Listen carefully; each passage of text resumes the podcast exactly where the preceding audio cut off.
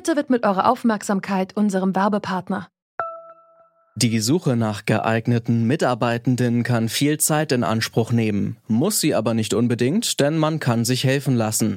Zum Beispiel mit den Premium-Stellenanzeigen von Indeed, denn damit wird eure Stellenanzeige in der Suche sichtbarer und Bewerberinnen und Bewerber werden schneller auf euch aufmerksam. Indeed schenkt euch jetzt 75 Euro Startguthaben für eure Premium-Stellenanzeigen.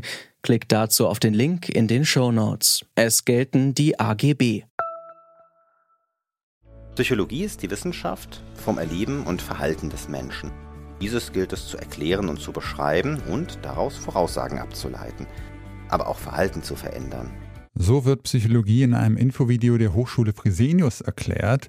Ob die Psychologie aber wirklich das Erleben und Verhalten aller Menschen erforscht, das ist ziemlich fragwürdig. Denn bei psychologischen Studien werden vor allem Menschen aus westlichen Industrienationen befragt, Menschen, die zur sogenannten Weird-Gruppe gehören. Weird, das ist ein Akronym und steht für Western Educated, Industrialized, Rich and Democratic. Und diese Menschen sind global gesehen zumindest nicht wirklich repräsentativ. Wir fragen uns deshalb heute, ist die Psychologie zu weird? Es ist der 19. Dezember 2020. Mein Name ist Janik Köhler. Hi.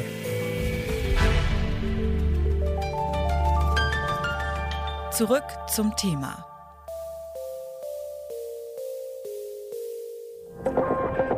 Eine kurze Unterbrechung für eine Botschaft von unserem Werbepartner. Es gibt wohl kein deutsches Medium, das so umstritten ist wie die Bild. Amazon Prime Video bietet nun einen exklusiven Blick hinter die Kulissen. Ein Jahr lang ist das Bildteam im Arbeitsalltag während Redaktionssitzungen bei Gesprächen mit Politikern und den Außenreportagen begleitet worden. Herausgekommen ist Bild macht Deutschland, eine unkommentierte und unabhängige Doku-Serie. Bild gibt erstmals in der 65-jährigen Geschichte ungefilterte Einblicke in die Redaktion und die Herangehensweise an die Themen des Jahres 2020. Die Zuschauer sollen sich dadurch selbst eine Meinung über Deutschlands größtes Boulevardmedium bilden.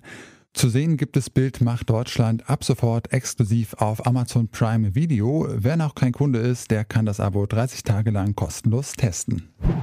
96 Prozent der Probanden bei psychologischen Studien stammen aus westlichen Industriestaaten. Dabei machen diese Menschen nur etwa 12 Prozent der Weltbevölkerung aus. Das hat der Harvard-Professor für Evolutionsbiologie Joseph Henrich in einer Studie 2010 herausgefunden. Und selbst in den Industriestaaten sind die Probanden alles andere als repräsentativ, denn ein großer Teil der Testpersonen sind meistens selbst Psychologiestudierende. Was das für Probleme mit sich bringt, darüber habe ich mit Joseph Henrich gesprochen und ihn erstmal gefragt, ob die Erkenntnisse der Psychologie also nur für amerikanische College-Studenten gelten. Yeah, well, so more recently, so since we published that paper in 2010, uh, a lot of work in psychology and behavioral economics has moved to online. But even the online populations that are being tapped are people who are willing to work for relatively small amounts of money, and it's mostly still confined to recruiting people from the US. So it's still confined to that 12% of the world's population, although it's more general now than just university students. Uh, so yeah, no, the weird people problem is still a huge problem. And the most recent analyses of the database, this is done in psychology, still shows that 95% of participants come from Western societies and mostly Americans. Auch wenn mittlerweile nicht mehr hauptsächlich Studierende die Datenbasis für psychologische Studien bilden, bleibt das Weird-Problem trotzdem bestehen. Joseph Henrich meint deswegen, dass die Erkenntnisse der westlichen Psychologie nicht universell gültig sind. the assumption seems to have been in psychology that you know one group of humans would be as as representative psychologically as any other group but by focusing on Americans and Westerners more generally, not only uh, is there substantial psychological variation, but this group proves to be particularly peculiar. So when psychologists and behavioral economists have thought they were studying something about humans, they were actually studying something about uh, one particular cultural evolutionary trajectory. And what we need to do is uh, study the entire globe and then begin to develop theories about why populations vary. Die westliche Psychologie hat also jahrzehntelang das Seelenleben des Menschen erforscht, dabei aber fast ausschließlich auf eine kleine Gruppe geschaut. Seitdem Henrich und seine Kollegen ihre Studie dazu veröffentlicht haben, sind mittlerweile zehn Jahre vergangen. Deswegen wollte ich wissen, ob die Psychologie das Problem inzwischen erkannt hat und auch angeht. Yeah, so the I think the answer to that question is at least within psychology people have acknowledged it. They, you know, they might vary on how important they think about the problem is, but they definitely think there's something to be done. The problem is the institutions of at least psychology as a discipline aren't very open to the, the kind of work that would need to be done to really solve the problem. So there's, you know, there's more studies now looking at global variation psychology and trying to explain it. But as a fraction of total psychological studies, as I mentioned, it's still at about 95% of all subjects are from this small set of subpopulations, these weird populations. So in that sense, the discipline's not making much progress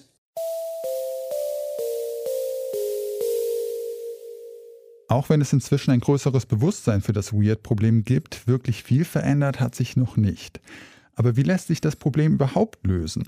Einen Ansatz bietet da etwa die Kulturpsychologie. Sie untersucht, wie sich die kulturelle Sozialisation, also das Umfeld, in dem ein Mensch aufwächst, auf das Erleben und das Verhalten des Menschen auswirkt.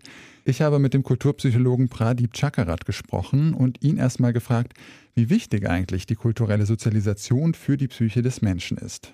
Ja, also wenn Sie einen Kulturpsychologen wie mich fragen, wird die Antwort natürlich lauten, dass die Bedeutung kultureller Einflüsse sehr groß ist. Sonst äh, würde man sich ja in einem Gebiet aufhalten, das man gar nicht für relevant hält. Aber ich denke, dass auch die Ergebnisse der Kulturpsychologie ziemlich gut belegen, dass es sehr, sehr viel Sinn macht und sehr, sehr wichtig ist, um psychologische Prozesse am sogenannten Menschen besser zu verstehen dass es da sehr wichtig ist, auch die Unterschiede zu untersuchen. Und die westliche Wissenschaft, und dazu gehört nun mal auch die Psychologie, meint eben, dass man erst dann wirklich wissenschaftliche Ergebnisse hat, wenn man irgendwelche Merkmale gefunden hat, die universell gelten. Aber das ist eben selber eine methodologische Perspektive, an der man zweifeln kann. Aus kulturpsychologischer Sicht ist es auch eine Aufgabe der Wissenschaften, Unterschiede zu zeigen und damit auch die Vielfalt des Menschlichen zu dokumentieren und nicht alles irgendwie unter einem Dach zu versammeln, bis man irgendwelche Ähnlichkeiten hat, die alle Menschen betreffen. Unterschiedliche Kulturen unterscheiden sich also in ihren psychologischen Eigenschaften. Westliche Gesellschaften wie die deutsche oder die US-amerikanische verstehen sich etwa als individualistische Gesellschaften, in denen vor allem der Einzelne und seine individuellen Eigenschaften wichtig sind.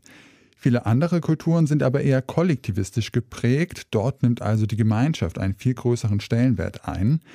Wenn nun Erkenntnisse und Methoden, die vor allem in der westlichen Welt wirksam sind, in andere Gesellschaften übertragen werden, kann das zu Problemen führen.